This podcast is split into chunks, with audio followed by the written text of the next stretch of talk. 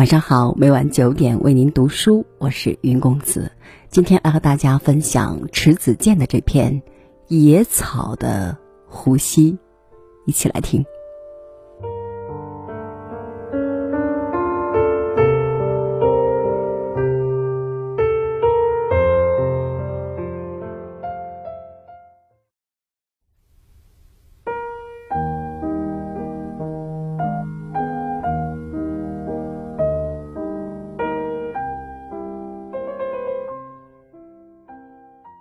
去年三月，雪花还未从北方收脚，寒流仍环绕冰城，不识相的穿街走巷时，盼春心切的我一头扎进哈尔滨城郊的室内花卉市场，在姹紫嫣红的花中选购了几盆色彩艳丽的四季海棠，抱回家中。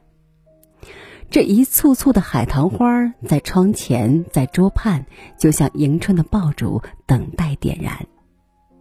而悄无声息燃响它们的，就是阳光了。在最初的一周，它们在日光中心思透明的大炫姿容，开得火爆。粉色的比朝霞还要明媚，鹅黄的娇嫩的赛过柳芽，橘色的仿佛通身流着蜜，火红的透着葡萄酒般的醇香，让人有啜饮的欲望。居室春意盈盈，叫人愉悦。每日晨起，我都做早课似的先赏花，喝一杯凉白开，也给它们灌上一点生水。也许是浇水频繁的缘故吧。十多天后，我发现粉色的四季海棠首先烂了根儿，花儿做了噩梦似的，花瓣边缘浮现出黑边儿，像是生了黑眼圈儿。鹅黄的四季海棠叶片萎靡，花朵也蔫了。我以为它们缺乏营养，于是又浇花卉营养液。可不管我怎样挽留，四季海棠去意已定，没有一盆儿不烂根的了。花径接二连三倒伏，那一团团花朵自觉于青春似的香消玉殒。我只得清理了残花败叶，沮丧地将花盆摞起，扔在阳台一角。时隔多日，暮春时分，一个午后，我去阳台晒衣服，无意间低头，发现这摞花盆的最上一盆有根线似的东西在闪光。我凑近一看，原来是一颗细若游丝的草从干硬的土里飞出来了。它已生长了一段日子了吧，有半根筷子长了。因为是在板结如水泥般的土里顽强钻出来的，缺光少水，它看上去病恹恹的。单细不说，草色也极为暗淡。我想，一棵草再折腾也开不出花来，所以感慨一番，浇了点水，算是善待了它，由它去了。那期间，我忙于装修新居，忙于外出开会，在家时虽也去阳台舀米取面、晾衣晒被，但哪会顾及一棵草的命运呢？它就在无人的角落中挣扎着活。直到七月下旬，我参加香港书展归来，打扫阳台时，才发现它已成了气候。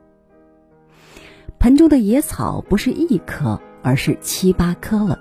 他们相互搀扶着，努力向上，疏朗有致，绿意荡漾。这盆不屈不挠成长的野草终于打动了我，我把它搬到卧室的南窗前当花养起来。有了阳光的照拂，有了水的滋养，野草出了的比春花还要漂亮。它们像一把插在笔筒的鹅毛笔，期待我书写着什么。有时我会朝它吹上一口气，看野草风情万种的起舞，将穿窗而入的阳光也搅得乱了阵脚，窗前光影缭乱。还有时我会含上一口清水，噗的一声将清水喷射到野草上，看它仿佛沐浴着朝露的模样。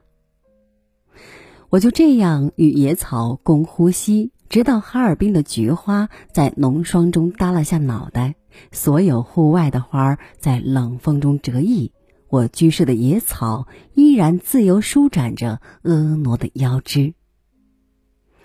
它仿佛知道我嫌它不能开花似的，居然长出花茎，开出几株穗状的米粒似的花，如一面面耀眼的小旗子，宣示着它的春天。这盆欣欣向荣的野草，直到年底才成颓势。先是开花的草茎变得干瘪，落下草籽，跟着是花盆外缘的野草朝圣般的匍匐下身子。到了春节，野草大都枯黄，只有中央新生的草仍是绿的。它就这样一边枯萎，一边生新芽，所以直到如今，这盆野草依然活着。当一个人的呼吸与野草的呼吸融合在一起时，在锋刀双剑的背后，在凉薄而喧嚣的世间。宁静与超然，安详与平和，善与慈，爱与美，就会在不老的四季中缠绕在你的枝头，与你同在。